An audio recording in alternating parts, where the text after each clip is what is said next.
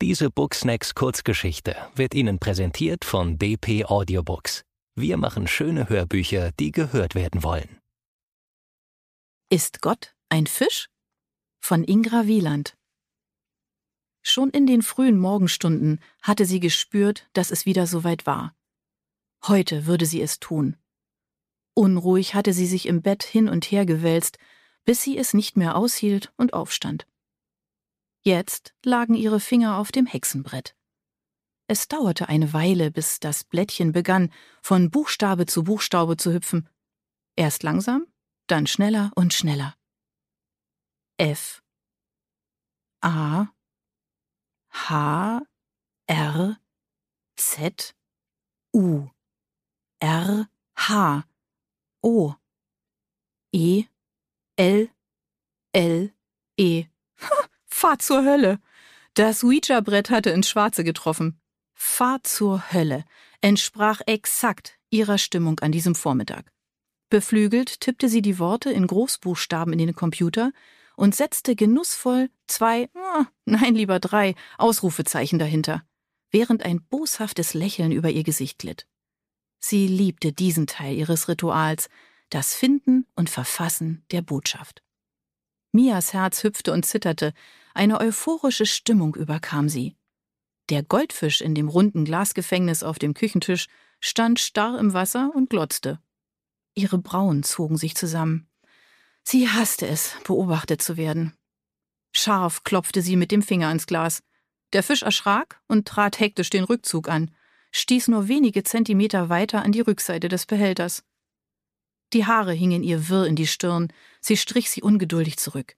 Mia zog das Blatt aus dem Drucker und schnitt säuberlich den Streifen mit Fahr zur Hölle ab. Jetzt musste sie noch den perfekten Platz für ihre heutige Botschaft an die Menschheit finden. Sie überlegte, kippte den letzten Schluck des kalt gewordenen Kaffees in sich hinein, stülpte ihre Mütze über und eilte die ausgetretenen Holzstufen hinunter.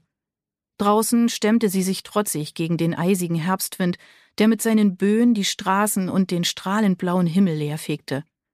Wer würde diesmal ihre Botschaft bekommen? Und wie würde diese Person reagieren? Heute wollte sie es nicht dem Zufall überlassen. Eine Frau sollte den Zettel bekommen. Ja, heute war eine Frau dran. Ein Grinsen huschte über ihr Gesicht. Rasch überquerte sie die Kellerstraße und betrat die Stadtbibliothek, die menschenfrei war, bis auf eine Angestellte, die lustlos Bücher von einem fahrenden Tischchen in die Regale einsortierte. Zielstrebig ging Mia zu den Romanen. Hier waren die Neuerscheinungen und Bestseller einladend auf einem Sondertisch ausgelegt. Sie nahm ein Buch auf, betrachtete den Einband, legte es hin, nahm ein anderes. Da, das war das richtige Buch. Ein Liebesroman. Sie klappte es auf, ihre Finger flitzten in ihre Manteltasche und zogen den Zettel heraus. Sie strich zärtlich glättend über den Papierstreifen, legte ihn zwischen die Seiten und klappte das Buch mit einem triumphierenden Geräusch zu. Die innere Anspannung ließ nach. Liebevoll platzierte sie den Roman in die Tischmitte. Mia sah sich verstohlen um. Sollte sie bleiben und darauf warten, dass jemand kam und die Botschaft mitnahm? Nein, sie wollte lieber die Ungewissheit genießen und sich wieder und wieder ausmalen, welche Art von Frau dieses Buch las und was die Botschaft bei ihr bewirken würde. Zufrieden mit ihrem Werk huschte sie hinaus auf die Straße und reihte sich in den Menschenstrom ein. Wenig später betrat Konstanze Wahlberg gut gelaunt die Bibliothek. Ihre runden Wangen waren rosig von Wind und Eifer, sie war in Hochstimmung. Es war ihr erster freier Tag seit langem, und sie hatte sich fest vorgenommen, diesen Tag mit einem dicken Schmöker und mindestens einer Schachtel belgischer Pralinen auf dem Sofa zu verbringen. Kurze Zeit später verließ sie die Bibliothek, ihre Tasche glücklich an die Brust gedrückt. Es war ihr gelungen, als erste die nagelneue Ausgabe des letzten Romans von der angesagten Bestsellerautorin zu ergattern. Ein ganzer Tag Romantik und Liebesglück war garantiert, und die graue Realität ihres Lebens würde für heute ausgesperrt sein. Ihre Löckchen unter der rosa Pudelmütze zitterten aufgeregt. Zu Hause angekommen, schlüpfte Konstanze aus den Schuhen, stellte Konfekt und Kakao bereit. Mit einem zufriedenen Seufzer ließ sie sich auf das Sofa plumpsen und schlug das Buch auf. Auf Seite 5 war sie tief ins Leben der strahlend schönen Heldin eingetaucht, die Besitzerin eines Gutshofes war. Auf Seite 10 hatte sie die Hälfte der Pralinen vertilgt und auf Seite 14 wurde ihr schlecht. Gerade als der melancholische Sohn des gräflichen Nachbarn eine Autopanne vor dem Gut hatte, rutschte ein Zettel aus dem Buch. Abwesend hob sie ihn auf und las. Fahr zur Hölle, stand da. Mit drei Ausrufezeichen. Konstanze würgte den Rest der Praline in ihrem Mund hinunter und drehte den schmalen Papierstreifen ratlos hin und her. Was sollte das? Das Buch hatte vor ihr noch niemand ausgeliehen. Wer hatte ihr diesen Zettel hineingelegt? Abrupt wurde sie vom Schrillen des Telefons aus ihren Überlegungen gerissen. Unwillig angelte sie nach dem Hörer. Wenige Augenblicke später las sie den Zettel noch einmal, und ihr Doppelkinn bebte vor unterdrückter Wut. Ja, genau, zur Hölle sollte sie fahren, Oberschwester Gabriele. Die hatte Konstanze Barsch in die Klinik zitiert, weil viele Mitarbeiter krank seien. Konstanzes Unterlippe schob sich trotzig, zitternd nach vorne. Immer musste sie herhalten. Immer sie. Die Ungerechtigkeit trieb ihr Tränen in die Augen. Schniefend stopfte sie das Papierstückchen in die Hosentasche und machte sich auf den Weg. Im Schwesternzimmer stach ihr der rote Mantel der permanent missgelaunten Oberschwester Gabriele ins Auge. Ärger wallte in ihr hoch, heiß schäumend wie überkochende Milch. Ohne weiter nachzudenken, tastete sie nach dem Fahr zur Hölle Zettel und stopfte ihn in die rote Manteltasche. Sie verließ das Schwesternzimmer und meldete sich missmutig auf der Station zum Dienst. In der Zwischenzeit war Mia in ihre Wohnung zurückgekehrt. Sie saß am Küchentisch, vor sich eine von unzähligen Tassen schwarzen Kaffees und sinnierte vor sich hin. Ob schon jemand ihre Botschaft gefunden hatte? Wie würde die Person damit umgehen? Fürchterlich erschrecken, weil sie es als eine Drohung auffassen würde? Sie lächelte spöttisch, als sie sich das unangenehme Gefühl vorstellte, dass der Finderin den Tag versauen würde. Bedrängnis, Verzweiflung, Angst. Oder würde es einer dieser vor Selbstbewusstsein strotzenden Weiber sein, die ihre Botschaft lesen, zusammenknüllen und wegwerfen würde? Ah, oh, sie spürte Wut, ihre Fäuste ballten sich. Der Fisch glotzte sie an. Mia packte das Glas mit beiden Händen und rüttelte heftig daran. Drecksfisch. Sie nahm die Flasche Absinth von der Anrichte und goss langsam, mit ausgestrecktem Arm, einen guten Schluck davon in den Behälter. Sie hielt es nicht länger aus, sie musste wissen, ob der Zettel gefunden worden war. Mia griff nach ihrem Schlüssel und verließ die Wohnung. Der blasse Fischbauch schimmerte matt an der Wasseroberfläche. Oberschwester Gabriele wischte sich mit einer müden Bewegung den Schweiß vom Gesicht.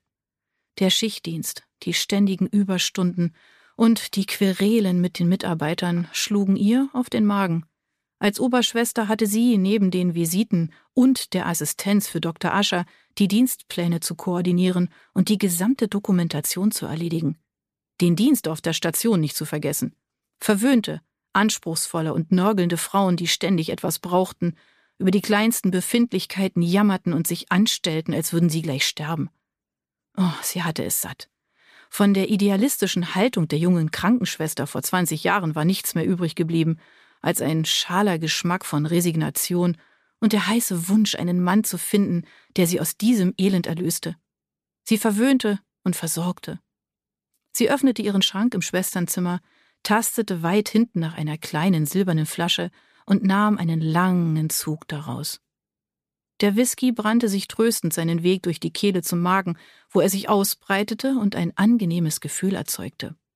Sie suchte vergeblich im Schrank nach ihren Pfefferminzbonbons und griff in die Tasche ihres neuen roten Mantels. Wann würde Dr. Ascher endlich auffallen, wie gut das Rot ihre dunklen Haare zur Geltung brachte? Neben der Plastikbox mit Pfefferminzpastillen ertastete sie einen zusammengefalteten Zettel. Sie zog ihn heraus und las. Fahr zur Hölle. Ihre Knie wurden weich und sie musste sich gegen ihren Schrank lehnen. Wie gemein! Das musste eine ihrer Mitarbeiterinnen gewesen sein. Niemand anders hatte Zutritt zum Schwesternzimmer. Sie langte noch einmal in den Schrank und nahm einen tiefen Zug. diese gemeinen Miststücke. Boshafte, tratschende Zicken, die sich ihr Mundwerk über sie zerrissen und nichts richtig machen konnten. Sie schob sich ein Pfefferminzbonbon in den Mund und ordnete ihr Haar. Jetzt fühlte sie sich besser. Als sie sich umdrehte, wurde ihr schwindlig. Sie taumelte gegen den Spind. Der Whisky auf nüchternen Magen tat seine Wirkung. Gabriele steckte den Zettel in ihren Kittel. Später würde sie die Schwestern befragen und herausfinden, wer ihr das angetan hatte. Sie schnaufte, straffte den Rücken und trat auf den langen Korridor mit den optimistisch grün gestrichenen Wänden hinaus. Ihre Gummisohlen erzeugten einen frustrierte Krankenschwester Quietschton auf dem Linoleum. Sie betrat die Ordonnanz des Doktors, wo eine nicht mehr ganz junge Frau in Kaschmir-Twinset, Bleistiftrock und cognacfarbenen Lederstiefeln wartete. Den Ledermantel, dezent von innen mit Pelz gefüttert, Feigling, dachte Schwester Gabriele grimmig, lag neben ihr auf dem Sessel. Die Frau sah von dem Magazin auf, in dem sie geblättert hatte. Ihre Augen wurden groß und dunkel vor Hoffnung. Haben Sie meine Ergebnisse? Sie erhob sich halb von ihrem Sessel, ihre Augen hingen an Schwester Gabrieles zusammengekniffenen Lippen.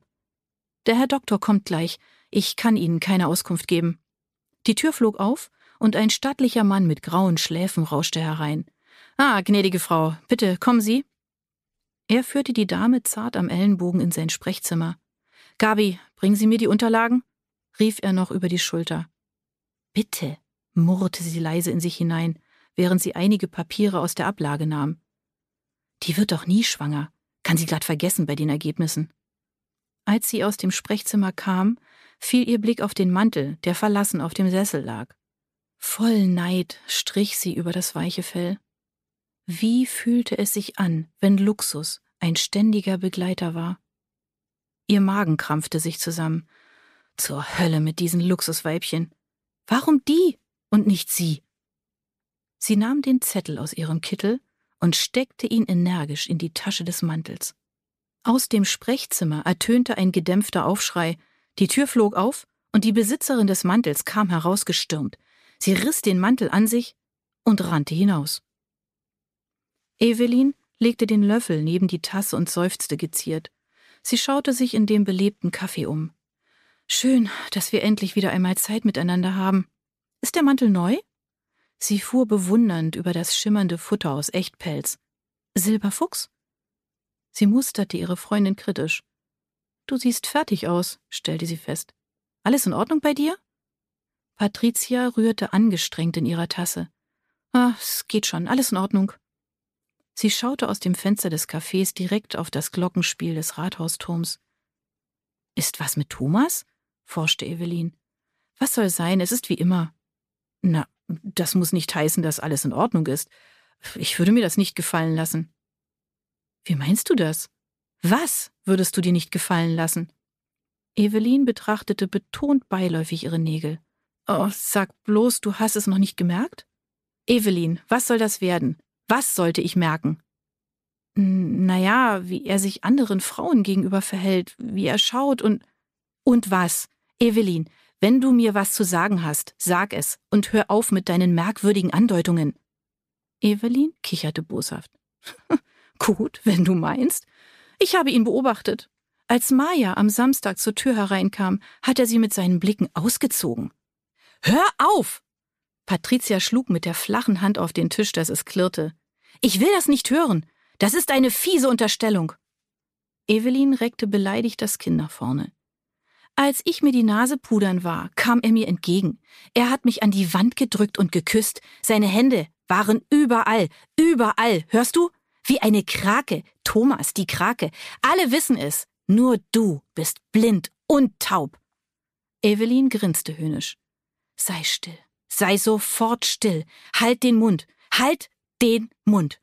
Patricia war aufgesprungen und schlug Evelyn im Takt der Worte ins Gesicht. Im Café war es totenstill geworden. Schwer atmend stand Patricia von Mehren für einen Moment da. Dann griff sie ihre Handtasche und warf einen Geldschein auf den Tisch. Noch im Hinauslaufen zog sie ihren Mantel über. Mia rüttelte wütend am Türgriff der Bücherei. Die Angestellte drinnen schüttelte langsam den Kopf, deutete auf ihre Uhr und drehte vergnügt das Licht ab. Mia hieb die Faust gegen die Scheibe. Jetzt würde sie bis morgen warten müssen. Oh, verdammt. Geduld war nicht ihre stärkste Seite. Sie regte sich ab und beschloss, sich zum Abschluss des Tages einen Aufenthalt im feinen Kaffeeglockenspiel zu gönnen. Oh, sie liebte es, von oben auf die Menschen hinunterzusehen, die wie Spielzeugfiguren über den alten Platz und durch ihre erbärmlichen kleinen Leben wuselten. Sie war nur wenige Meter von dem elegant geschmückten Eingang des modernen Hochhauses aus Glas und Stahl entfernt, als unmittelbar vor ihren Füßen der Körper einer Frau im pelzgefütterten Ledermantel aufschlug. Begleitet von dem hässlichen Geräusch einer platzenden Melone wurde Mia über und über mit Blut und einer weißgrauen Masse bespritzt. Langsam und verträumt wie die erste Schneeflocke des Winters trudelte ein kleiner Papierstreifen durch die Luft und landete vor Mias Füßen.